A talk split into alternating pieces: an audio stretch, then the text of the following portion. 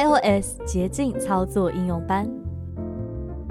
本教材为视障电脑教育训练咨询计划课程内容之一，由教育部委托淡江大学视障资源中心执行。主讲者廖逸婷，联络电话零二七七三零零六零六。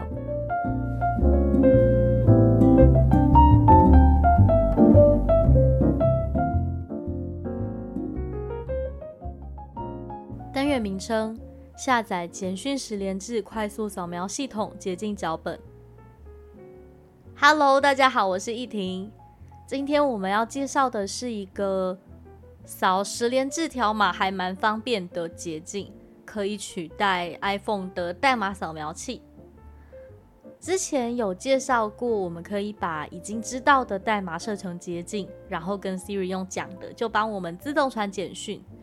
这个我觉得是它的前一步，就是如果你第一次去一个新的店家要扫条码，或者是这个店你只打算去一次的话，那就可以使用这个捷径来操作。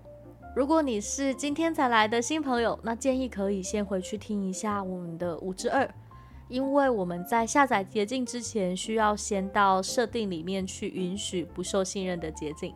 老朋友就继续听下去喽。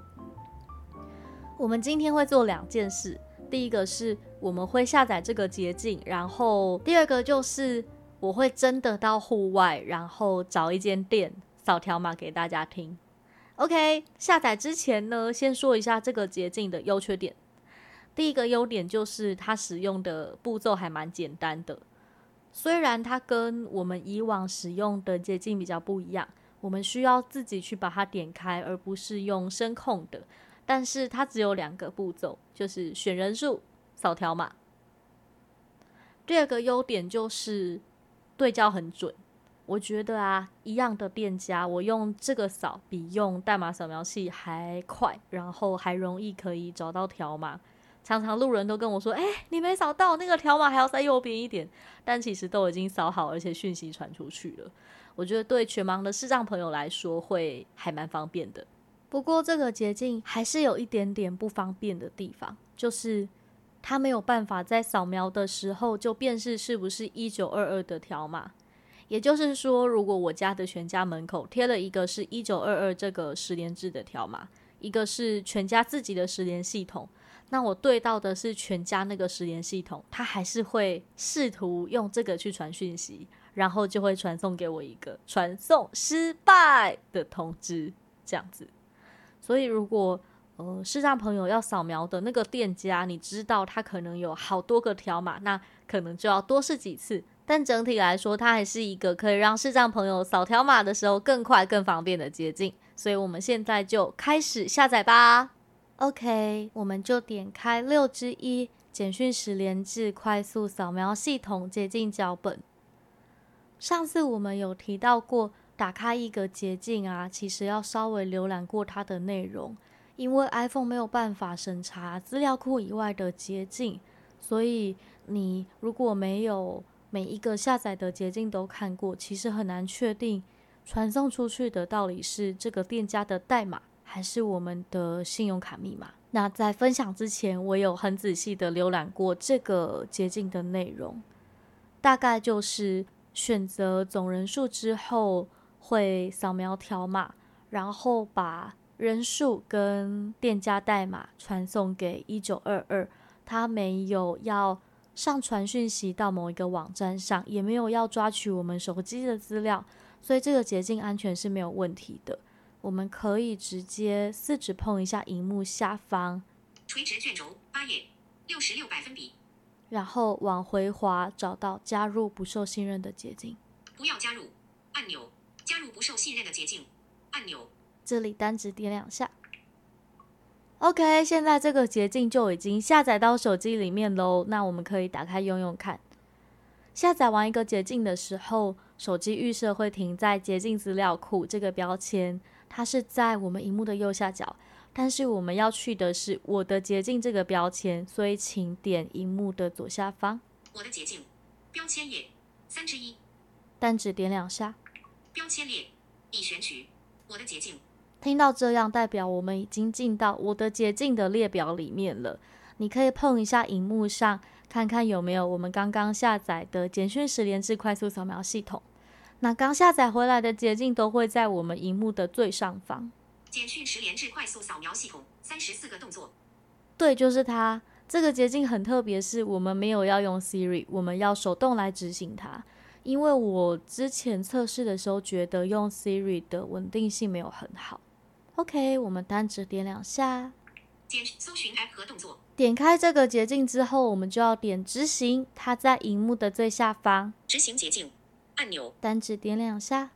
正在按钮，简讯十连制快速扫描系统标题。现在我们要选择我们的总人数，那我们可以单指往右滑，听听看有什么选项。请选择总人数，一直有自己，二三其他。如果超过三位的话，就点其他。那我今天是只有自己，所以我就点一直有自己，单指点两下。简讯十连制快速扫描系统标题。接下来你就有可能会听到捷径跟我们要一些权限，就是也是一个确定这个捷径到底安不安全的方式，看看捷径到底想用些什么。简讯十连制快速扫描系统想要取用您的相机。每当您执行此捷径时，简讯十连制快速扫描系统将可取用您的相机。每当您执行此捷径时，简讯十连快速扫描系统将可以使用你的相机，因为这样它才可以扫条码，所以没问题。我们向右滑动找到好，不允许按钮，好按钮，单指点两下，捷径取消按钮，我们一样往右滑，扫描条码标题。OK，到这里，有的人会是。简讯十连快速扫描系统想要使用讯息，跟简讯十连快速扫描系统想要使用通知。那我现在是直接看到扫描条码，就是我现在如果直接找一个条码对准，扫了之后就是要同意他用讯息，他会把讯息发出去；同意他用通知，然后他会告诉我这个简讯有没有传送成功。这样子，这只有第一次使用才会遇到。之后使用就很简单了，就是刚刚人数选完会直接跳到扫描条码，那代码扫完你也不用做任何动作，这个讯息就会直接发给一九二二，而且它会开出这个讯息的画面，让我们可以直接秀给店员看。那在真的走到户外实测之前，最后分享一下扫描代码的配博，有九成的店家他们都会在门外。而且是门的左侧或右侧，跟脸差不多的高度贴一张代码，所以我的做法就会是以门的最右侧当一个定位点。如果门的右边还有墙的话，那我的定位点就会是门右边的墙。